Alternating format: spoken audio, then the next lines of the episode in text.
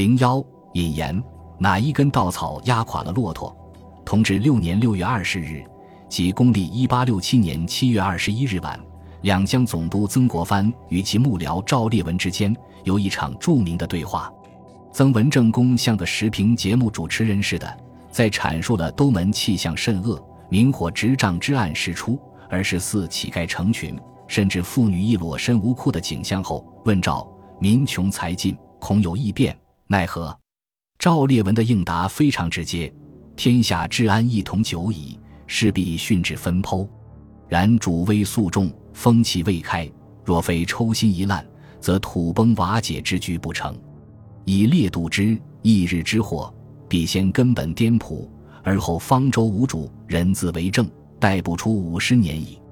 历史回顾总是倒放电影，赵烈文的预言在今日看来准确无比。但若站在辛亥那年的夏末或秋初，你去问任何一位朝野之士，怕是无人相信二百余年的大清基业会在一百二十日内土崩瓦解。大家总觉得这个政权岌岌可危，不假。但宣统三年也似乎并不比宣统二年异样，何以就会如露如电，转瞬即空？赵烈文在讨论清朝统治问题时，曾指出国朝有天下太巧，异族入主中原，一直是满清统治合法性的敏感点。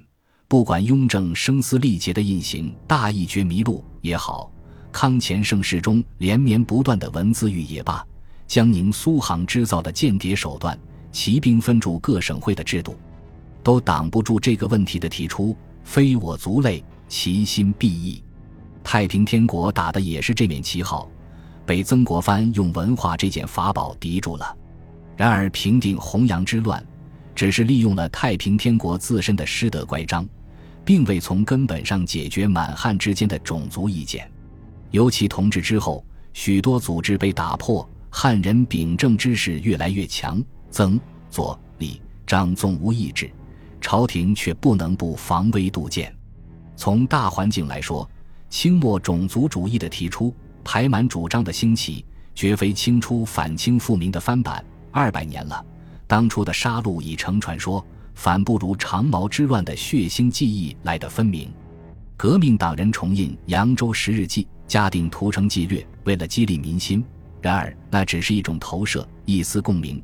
真实的冲击还是来自当下的危机，是孙中山强调的外邦逼之与一种残肢并置的残酷现实。正如共进会在武昌新军中散发的传单所说：“如今朝政紊乱，奉承洋人，经常割地赔款，老百姓跟洋人闹起事来，不但不给百姓讲一句公道话，倒替洋人杀老百姓出气。满人只顾请洋人保他做皇帝。”不管汉人的死活，中国本来不是满人的，他拿去送给洋人也好留条生路。所以，我们革命一来要替祖宗报仇，二来要早点准备，把全国的会党合起来，替祖宗报仇。云云不过是引子，关键是中国本来不是满人的。既然满族对中国的统治没有合法性，那么朝廷对中国利权的出让便不仅仅是师道的问题。而变成了满族伙同洋人来掠夺汉族的生命财产，通过这种叙事的转换，反抗满族政权从内争变成了攘外，而在民族国家话语的建构过程中，反侵略具有天然的合法性，革命的正当性也就不言自明了。不过，即使在革命党人中，反对排满的也不乏其人，如第六镇统治吴禄贞。这位在东京留学时与满人军事精英梁毕结为好友的同盟会员，虽然一心革命，却强烈反对排满。他认为满族腐化已久，不足为虑，但满蒙素为盟友，如果联手与汉族相抗，汉族必败，更给外人以可乘之机。吴禄贞认为革命之敌不在清廷，而在袁世凯，革命党将与袁世凯有十年战争，这也是一条比较准确的预言。辛亥革命中较为闻名的省份，《安民告示》中无不强调满汉一视同仁，就连鼓吹排满最厉的章太炎也赞成寓意五族共和的五色旗为国旗。此亦可见排满之说实为排外之借口。中国社会在无力与西方开战的情形下，借内部民族纷争来谋求突围，也是一条捷径。只是民国政府也未见得比清廷做得更好，此事后话。而满人的地位一落千丈，是清末民族战争的最明显效应。甚至满人中的佼佼者，如老舍、罗长培，长久不敢承认自己的民族身份。按赵烈文的说法，也是满清二百年统治的果报。排满虽然是策略，但也有不少人中了毒，读辛亥史料。每每有人说他也是汉人，自然赞成光复或某某表白道我也是汉人，当然不反对革命，忍不住叹一声幼稚或奸诈。近年大家都认识到，辛亥之城，革命党不过是火药的引信，真正炸断二百年龙脉的 TNT 是代表绅商阶层的立宪派。立宪派与中央政府及其派出官员分享着地方的统治资源。某些身权极重的省份，如四川、湖南，官员意志若无绅商的支持，政令根本无法通行。宣统二年（一九一零）的长沙抢米风潮就是一个典型例子。长沙米荒直至群众失控，事件背后是绅商联手洋商大量囤积盗运米粮。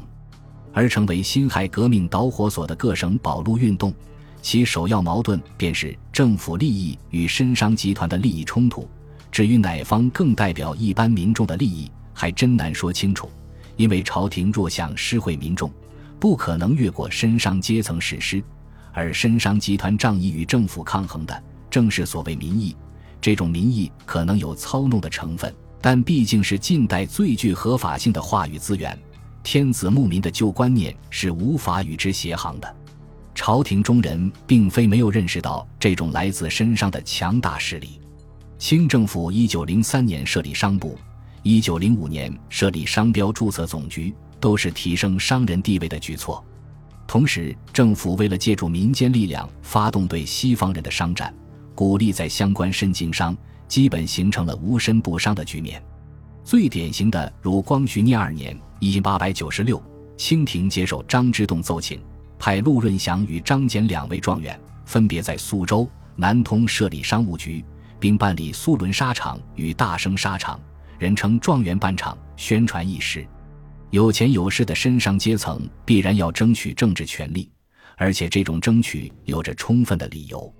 自甲午一败，庚子再败，中央政府无能力应对世界大局的弊病暴露无遗。首都丢给八国联军当了一年多的殖民地，堪称一个政府的奇耻大辱。辛丑条约的巨大偿款压力，则让政治话语权进一步向富庶的东南倾斜。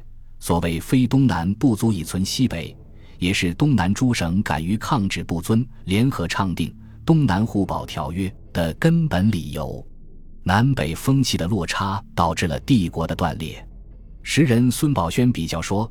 上海与北京风气之异，即有百年。问题是，经济上帝国完全倚重于东南，政治上却还是赵烈文所说的主威肃重，风气未开。庚子之后，绅商阶层借由反思义和团之乱，以及一九零四年日俄战争立宪小国击败专制大国的样板效应，掀起了立宪风潮，也制造了立宪神话。似乎中国之病全在未曾立宪，只要立宪。则国运力改，国力力强。然而，正如一九零六年载泽刘洋考察归来对西太后进言的那样：“立宪利于民，利于国，却不利于官。”满洲亲贵固然不愿意权力旁落，庚子后出任各省的方面大员，也难得对立宪有什么好脸色。立宪运动搞了整整十年，朝廷还在一九一一年五月八日搞出了皇族内阁。无论摄政王载沣此举有何不得已的苦衷，都在南封天下悠悠之口。